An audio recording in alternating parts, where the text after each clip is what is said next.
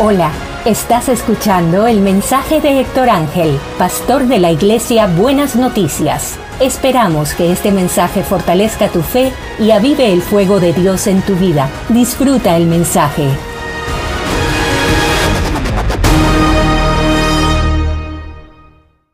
Bendiciones a todos, muy buenas tardes, muy buenos días. ¿Cómo se encuentran? Bendiciones. Eh, hoy vamos a estar hablando de, de un tema interesante que es cristianos de palabra y cristianos de carácter. Hoy vamos a detenernos un minuto a reflexionar qué es lo que hace que las personas puedan saber que yo sea cristiano. Lo que yo digo, lo que yo expreso con mis palabras, las cosas que yo creo o mi conducta. La, Biblia nos enseña en Primera de Juan 2.6, dice así, el que dice que permanece en él debe andar como él anduvo. La, la Biblia está llena de, de versículos que nos enseñan y que nos exhortan a vivir como Cristo vivió. De hecho, por eso se les llamó cristianos a los primeros cristianos, porque estaban imitando a Cristo y le decían, son pequeños Cristos. Y tenemos que ser conscientes nuevamente de esta realidad, que tenemos que vivir como Cristo para poder decir que somos cristianos. ¿A qué se trata? ¿De que vamos a ser perfectos 100%? No, pero se trata de que vamos a anhelar a esto. Lamentablemente, vivimos en un mundo donde pensamos que ser cristiano es estar de acuerdo con ciertas creencias. Muchos de nosotros vivimos en iglesias, formamos parte de comunidades que para entrar en esa comunidad, para decir que somos miembros de esas iglesias, para poder ser parte de la iglesia en que nos congregamos, se nos habla y se nos dice cómo debe ser nuestro carácter, pero hacemos demasiado énfasis en lo que es la doctrina y las creencias, lo que pensamos, lo que hablamos, lo que debemos decir. Yo no sé si usted lo ha experimentado, pero tenemos la lista de lo que yo creo y así es como nos hemos dividido dentro del cristianismo. Yo soy de un grupo porque creo estas cosas, tú eres de otro grupo porque crees diferente. Somos hermanos, pero no tenemos mucha comunión porque creemos de forma diferente. Tenemos puntos en los que no estamos de acuerdo. Y aunque la doctrina es importante, nuestras creencias son importantes, yo soy de los que cree que la mayor importancia de una doctrina es ayudar y cambiar y moldear nuestro carácter. La doctrina sin carácter no tiene mucho provecho se vuelve solo intelectual. Y a veces vivimos hoy en día en un cristianismo más intelectual, muy filosófico, muy teológico, donde tenemos grandes debates por ciertas doctrinas, pero invertimos muy poco en nuestro carácter. Y yo creo que el cristianismo que Jesús nos enseñó es un cristianismo donde debemos concentrarnos más en nuestro carácter. Es un cristianismo que Debemos estar más concentrados en nosotros que en los demás. Y lamentablemente la teología, la doctrina se empeña más en los demás que en nosotros mismos. Hacemos mucha teología de reacción. Creamos doctrinas y más doctrina para refutar otras doctrinas. Sin embargo, Jesús que nos enseña que antes de querer quitar la paja en el ojo ajeno, deberíamos sacar la viga que está en el nuestro. Y eso no hace la teología. La teología a veces nos sentimos muy cómodos. Como cristianos a veces hablamos demasiado porque es fácil criticar lo que piensa otro.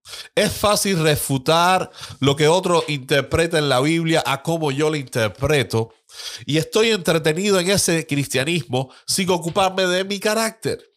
Lamentablemente, tenemos a veces profesores de teología tenemos ministros del Evangelio, cristianos que compiten con Matusalén en la edad en el Evangelio, que no tienen carácter, que conocen muy bien la doctrina de la salvación, la expiación y todas esas doctrinas, pero cuando alguien hace algo que a ellos le molesta, enseguida reaccionan de una forma muy mal. Cuando tienen que criticar a alguien, lo critican sin piedad. Cuando tienen que vivir en humildad y compartir, no, buscan siempre su gloria y siempre se están vanagloriando ellos mismos. Entonces, ¿qué es lo que sucede? ¿Qué es lo que ha salido defectuoso en algunos momentos del cristianismo actual, en algunos grupos? que nos hemos empeñado tanto en lo que creemos, en ponernos de acuerdo en lo que creemos, en censurar lo que creen otras personas y no invertimos tiempo en estar transformando nuestro carácter. Jesús quiere modificar nuestro carácter. De hecho, nos manda a morir y a nacer de nuevo, a ser nuevas criaturas, a cambiar nuestra manera de pensar y ser transformados en nuestro interior, a vivir y a permanecer y a andar como Él anduvo. No se trata de que todos vamos a aceptar lo mismo y creer lo mismo. Se trata de que todos vamos a imitar a la misma persona. Se trata de que todos vamos a buscar andar como Jesús anduvo. Si vemos los sermones de Jesús, aunque están muy ricos en teología, están muy llenos de contenido que podemos escribir y sacar libros y doctrina, siempre tenían una enseñanza muy, pero muy práctica. El sermón del monte es fácil de entender y aunque a veces lo complicamos con muchas doctrinas, era práctico. Las parábolas de Jesús eran prácticas. Las enseñanzas de Jesús eran prácticas y todas enfocadas en que nosotros podamos orientar nuestra manera de andar, que nuestro actuar lo imitara a Él. Jesús no solo se presentó como un maestro que enseñaba un contenido, Jesús se presentó como un modelo que enseñaba cómo podíamos vivir de la misma manera que Él. Por eso tanto personas eruditas como Pablo, o pescadores como Pedro, o gente de las finanzas como Mateo, podían imitar al maestro, porque él no solo enseñaba un contenido de filosofía, de historias, de la ley, Jesús enseñaba con su propio ejemplo. Por eso las personas lo veían y decían, Él no enseña como los demás, Él enseña con autoridad. Él lo que enseña lo está demostrando. Y tenemos que revivir ese cristianismo. Tenemos que darle más énfasis. No quiere decir que no esté en nuestras iglesias, pero debemos darle un lugar principal en el cristianismo. Lamentablemente, los modelos que tenemos hoy en día en muchas iglesias tienen doctorado, tienen maestría, pero a veces están carentes de carácter. Si vemos los requisitos de un anciano y de un obispo en la Biblia, no habla de estudios teológicos, habla de qué? Habla de que pueda enseñar, de que sepa enseñar. Y no estoy para nada en contra de los estudios teológicos. Lo hago, me gusta, me gusta leer, pero de nada nos sirve la teología, de nada nos sirve años de estudio si ese estudio no entra en nosotros y hace que nuestro carácter sea más como el carácter de Cristo. Lo mismo sucede con todos los cursos que tú puedas tomar, mi hermano y mi hermana. Lo mismo sucede con todos los libros que tú puedas leer. Lo mismo sucede, puedes hablar muy bonito, puedes citar muchos versículos de la Biblia. Si ese contenido, si la palabra de Dios, si todos los libros que has leído no han sido capaces de moldear tu carácter cada vez más al carácter de Cristo, de nada nos sirve. Es hora de que reflexionemos y que nos demos cuenta que nuestro andar, nuestro responder, nuestras actitudes tienen que reflejar más al Señor. Hay muchas personas que se concentran en solo yo creo, yo creo, yo creo, pero se les olvida cómo yo actúo. Y yo puedo decir, yo creo, pero le hago daño a los demás. Yo creo, pero no ayudo al pobre. Yo creo, pero vivo pecando. Yo creo, pero con mis palabras hiero a los demás. Yo creo, pero estoy buscando solo mi vanagloria. Yo creo, pero solo estoy anhelando avaricias y codiciando cosas. Yo creo y vives tu vida muy lejos de lo que Cristo quiere en realidad que tú vivas. Entonces tenemos que concentrarnos en cómo vivía Cristo, qué era lo que él hacía. No pasemos tanto tiempo pensando en cosas que no tienen ninguna repercusión para nosotros hoy en día. Usted sabe, se puede llegar tan lejos como ha sucedido en la historia de la iglesia, donde las personas tenían discusiones sobre cuántos ángeles podían danzar en la punta de una aguja. Usted dice, ¿qué importancia tiene eso? ¿Cuál es el sentido?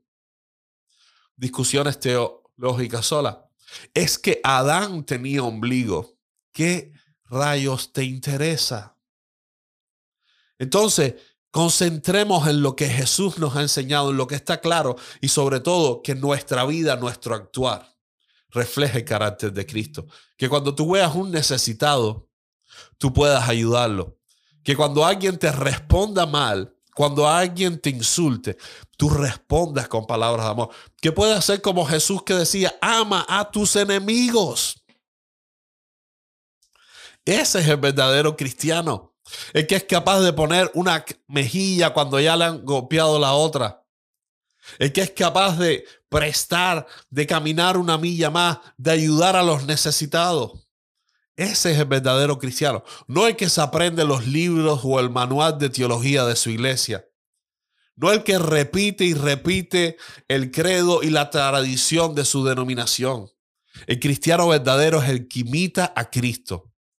Y lo repito, no es nada en contra de la teología ni las tradiciones.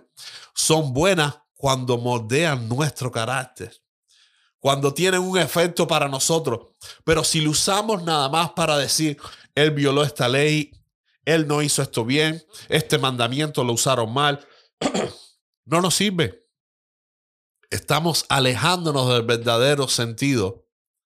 La palabra de Dios ha sido dada para que nosotros podamos alimentarnos y ser transformados a través de ella.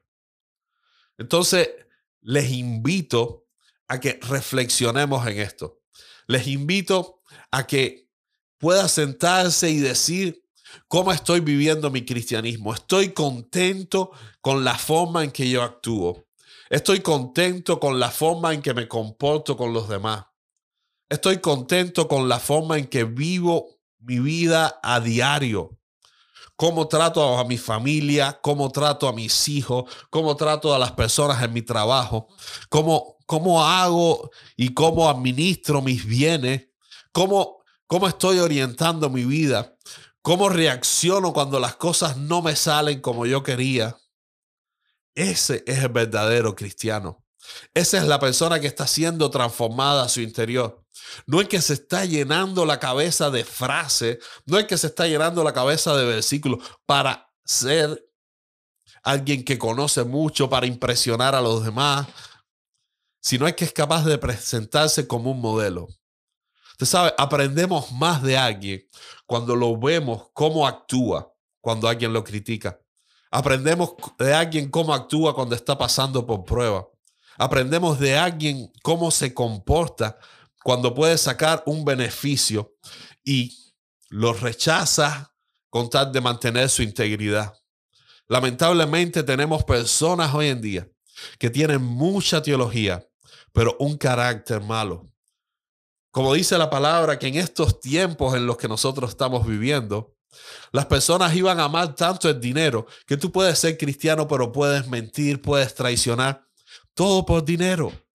Puedes cambiar de, dejar de ayudar a otras personas, todo por dinero. ¿Qué es lo que te mueve? ¿El amor? ¿La compasión? ¿Tienes un carácter perdonador? ¿O estás simplemente viviendo tu vida a la manera que estoy diciendo, estoy aprendiendo, estoy contento porque tengo un nuevo diploma, porque me leí otro nuevo libro, porque me estoy aprendiendo los textos bíblicos? o simplemente la gente puede decir, él es un cristiano de verdad. Quizás no conozca mucha teología, pero sus acciones han cambiado. Ya no es el mismo de siempre. Ahora actúa diferente. Ahora es alguien que bendice a los demás. Entonces, reflexione en esto y medite en lo que dice Primera de Juan 2.6. El que dice que permanece en él debe andar como él anduvo. Muchas bendiciones. Reflexiona en la palabra de Dios y que el Señor te bendiga. Amén.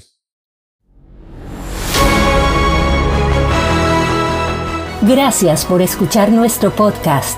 Nuestra oración es que la palabra de Dios produzca fruto en tu vida y pueda ser avivado. Comparte este mensaje y bendice a otros.